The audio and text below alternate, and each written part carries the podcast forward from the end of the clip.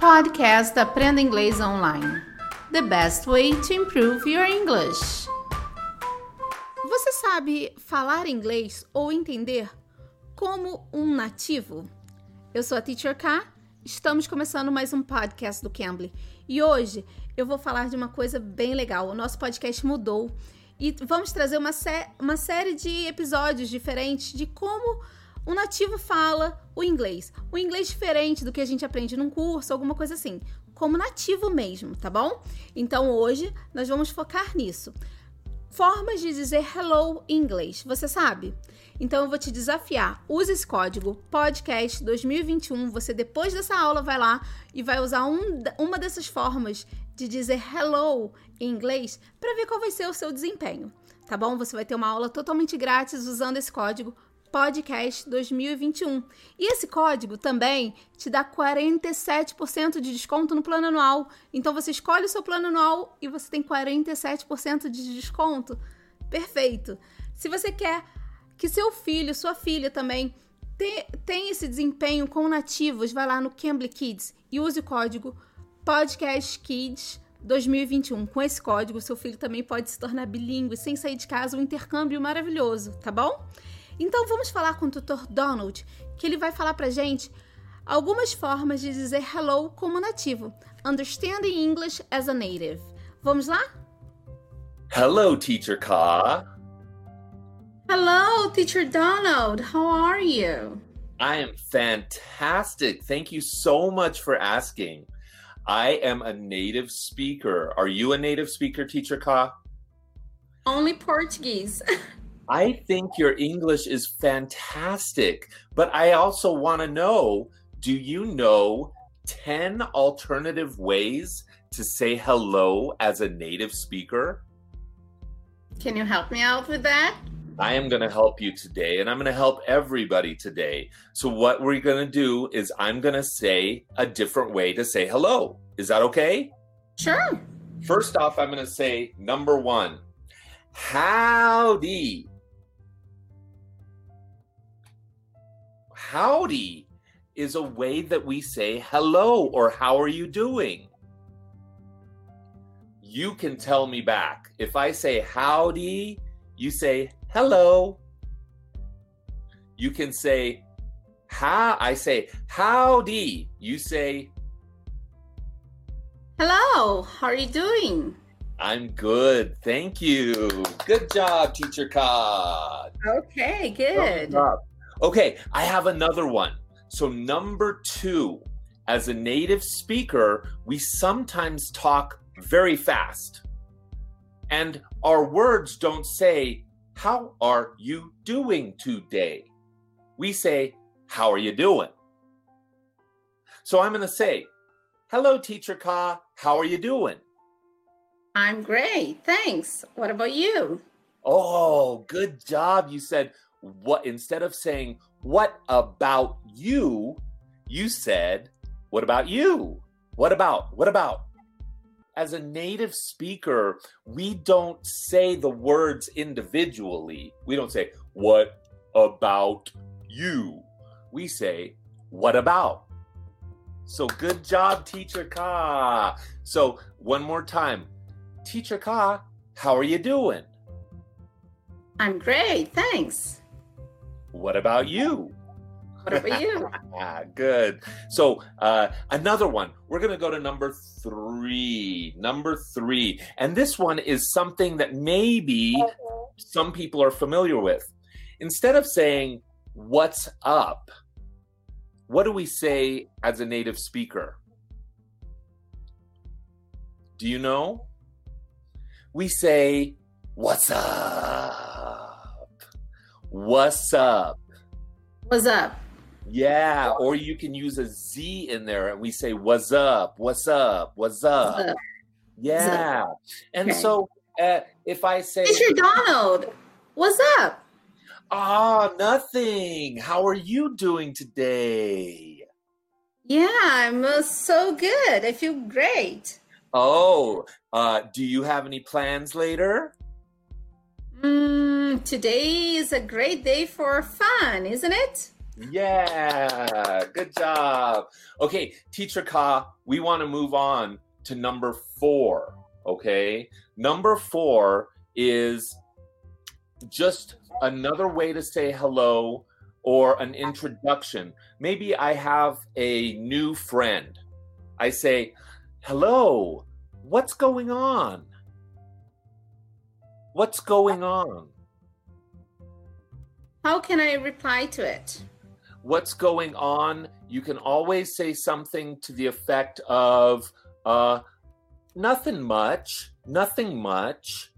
I'm watching TV. I'm working. Working. Sure, Okay. absolutely. That's good. So and you what try. about if I have many things uh, going on? if what you have say? anything going on, maybe you say, I'm busy. I'm busy. Okay. I'll call you back. Okay. okay, let's, let's try it one more time, okay? Uh, Teacher Ka, what's going on? Oh, wow. right now I'm kind of busy because I'm working. Oh, should I call you back? Yeah, can you please call me back later? Okay, I'll call you back in an hour. Is that okay? Uh, maybe three hours, okay? Oh, my Lady Gaga. I'll be busy in three hours. Okay. okay, that's really good. So let's move on. Let's review. First off, we said howdy. Number two, we said how are you doing? But remember, we say it a little bit faster. We say how are ya? How are you doing? Okay. And then uh, number three, we said how do you do? How do you do? Number four, oh no, no, no. Number three, we said, What's up? What's up? What's up? Oh yeah, what's up? Yeah. And number four, we said, uh, What are you up to? What are you doing? Right? What are you up to? What are you up to? How can I answer to that? We say, uh, Remember, we say, uh, Nothing much. Okay, what are you Or up to is what are you always to? I'm watching TV. We it's a way of saying, uh, what are you up to? Uh, what are you doing? okay. What are you doing and what are you up to is the same. That's right. That's right. And so number five, number five, I'm gonna try to get a little bit groovy here because as a native speaker, we use a lot of slang. We use slang to say, "Hey, hey, teacher Ka, what's good in the hood?" What's good in the hood? What does that mean? Well, Um, tell me the news. Does yeah, that mean? yeah, yeah, kind of like that. What's good in the hood? My hood means house. So what's good in your in what's up? What's what's up? What's going on with you right now? What's good in the hood? You try telling me. What's good in the hood? Oh, I don't know Oh, I'm just chilling like a villain. Chilling like a villain. Okay. so you know it's funny but when we use slang we have more of a connection with each other right maybe you're my best friend i'm going to say teacher ka what's good in the hood i'm Oh. just chilling like a villain baby right okay so there we have something that rhymes and is a little more fun it's not so formal it's informal right yeah. so do you like that Yes, I did. Wow. okay so far what is your favorite way to say hello as a native speaker I think I hear a lot when they say "What's up." They say a lot, right? that's, that's the most common are you up to? Yeah. What are you up to? Yeah. what are you up to or what's up what's up what's happening what's happening number six what's happening what's happening teacher ka I've been working so hard lately. Yeah, I bet you have. I know you're doing. Uh, you're going to the beach. You're going to get manicures and pedicures. Teacher Ka, what's happening? Okay, now you ask me. Um, I forgot which one we were doing. What's now. happening? What's happening? Oh, okay. Teacher Donald, what's happening? Uh, not much. I'm uh, doing a podcast with Teacher Ka. I'm playing some music recently. I have a new CD out and I want to uh, play my music for people. Here's another one. So we did number five. Number six is What's Happening, right? But I'm going to do one that is really uncommon. Hey, I just met you. And this is crazy. Well, here's my number. So call me maybe. Would we use that as a native speaker to say hello? I have no idea. Absolutely. This is something that is more common than you think. We say, Hey, I just met you, and this is crazy. Why do we do that? Because we are bonding. We're close and we're bonding. But it would make you maybe a little bit embarrassed, right? Oh my gosh. I don't know how to answer that. Hey, I just met you and this is crazy, but here's my number, so call me, baby. okay. Or maybe. maybe, maybe we won't use that one. So now we're going to go on to number seven. Number seven. I'm going to say hello, but I'm going to add Is there anything happening in your life recently? Whoa, many things going on. What's happening? What's happening in your life? Wow, I've been with different projects on Cambly, and uh, I've been talking to you guys from Cambly. And uh, yeah, I've been doing many things here. That's good. Now that's a very formal way of saying what's happening. Is instead of saying what's happening, we're saying, "Hey, what's happening in your life? What's happening in your life recently?" That's conversational and we're getting into more conversation and bonding. We want to know how do we how do we bond right off the bat? Okay. Okay, okay, okay, okay. So, how do you fare? Number eight, how do you fare? This is English. England English. Oh. Yeah. How are you doing? It literally means how are you doing? How do you fare is like, how are you doing? Yeah. Hey, teacher, Can Ka, I- how do you fare? I'm good. Thank you. What about Good. I'm great. Uh, everything is wonderful. Thank you for asking. Uh, a little bit more formal, of course. And England English is more formal than American English. So I wanted to add just a little something in there that's not American because my American native is not the same as England native speaking. So, and then uh, something that's a little bit more fun is this one and this is uh, this is something that you say with your kids we say howdy doody Howdy doody. howdy doody Howdy doody. Oh, good.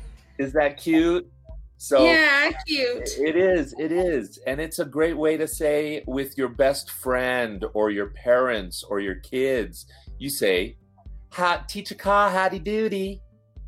Oh, I'm great. And you? I'm good, thank you. And this is very informal. And uh, of course, a lot of the ways that we speak as a native are going to be a little bit faster. When we're speaking non native English, we want to say the whole word again. So, how are you doing? How are you doing? And then, more as a native speaker, we say, How are you doing? Okay. Yeah. And then you can see how are you doing translates into howdy doody. Okay. It's saying how are you doing, but it's a cute way of saying how are you doing. So I hope that helps today. uh, I hope I didn't speak too fast. As a native speaker, uh, I want to naturally speak faster through my words. But uh, if you can understand me, then your English is doing really great because I'm a fast speaker. Um, and uh, I just wanted to say it was great talking to you today, Teacher Ka. It's awesome talking to you too, Teacher Donald. It's really nice having you here with us. And I'm going to rock on. What does that mean? I'm going bye bye. I'm leaving. I'm going to rock on like rock and roll. I'm going to rock on with my bad self. All right. Oh, yeah. Hey, I just met you, and this is crazy, but here's my number, so call me maybe. Hey, all the other boys, they try to chase me, but here's my number. So talk, call me, teacher, call, call me. Call okay, me. I'll call you later. Bye bye, teacher Donald. Bye bye. Thank you. Bye bye. See you. Essa foi a nossa aula com o tutor Donald do Cambly. Espero que você tenha gostado. Se você gostou, deixe seu like. Não esqueça de deixar o seu like, deixar seu comentário para dizer como foi sua aulinha no Cambly, tá bom?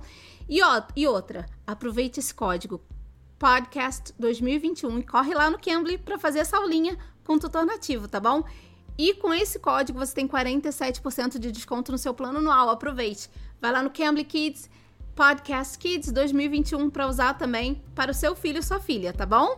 Eu sou a Teacher K, espero vocês aqui no próximo episódio. Bye guys, take care. You can. You can.